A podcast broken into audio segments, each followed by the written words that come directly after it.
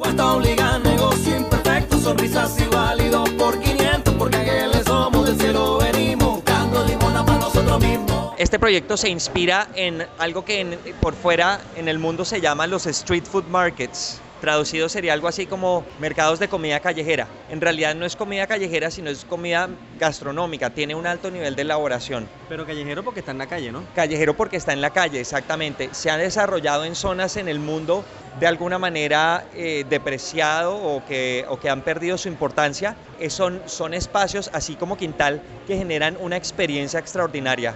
Tenemos además un lugar increíble. Tenemos un lugar, el castillo de San Felipe de fondo, el baluarte, las murallas, Getsemaní con toda su riqueza. Y es generar un contexto para que las personas puedan desarrollar su, su propio negocio. Bueno, y en la olla, ¿qué encontramos? Porque nos dicen que aquí hay un poco de la cultura en la comida. ¿Qué encontramos en esas ollas? ¿Qué tipo de recetas que hacen parte de nuestra cultura encontramos acá? Bueno, obviamente eh, de entrada te digo dulces, dul- dulces típicos cartageneros los encuentras. Tamales, hay, un, hay un, eh, un- uno de los lo- espacios que ha recogido tradición de tamales de diferentes lugares del país y que lo ha integrado con sabores digamos más actuales y, y sabores un poco más elaborados, raspados de diferentes sabores donde también están explorando como haciendo desarrollos de sabor. Tenemos bolis, Innovando. exactamente. Tenemos bolis, por ejemplo, de mm, corozo, cardamomo, de otros, de, de diferentes sabores. Eh, obviamente tenemos muestras de café, de, de muestras de café gourmet.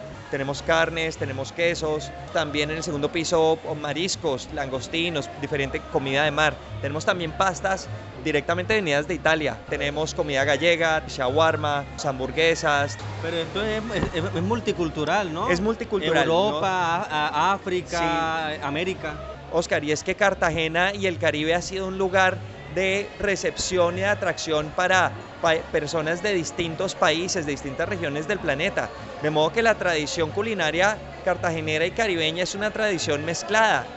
¿A qué horas abren? ¿Están pensando de pronto en, en las personas que trabajan, los ejecutivos aquí mismo en el centro histórico? ¿Y a qué hora cierran? Tenemos dos secciones del mercado. Abrimos la primera sección a las 9 de la mañana que tiene productos listos para llevar, productos listos para consumir relativamente rápido desde las 9 de la mañana.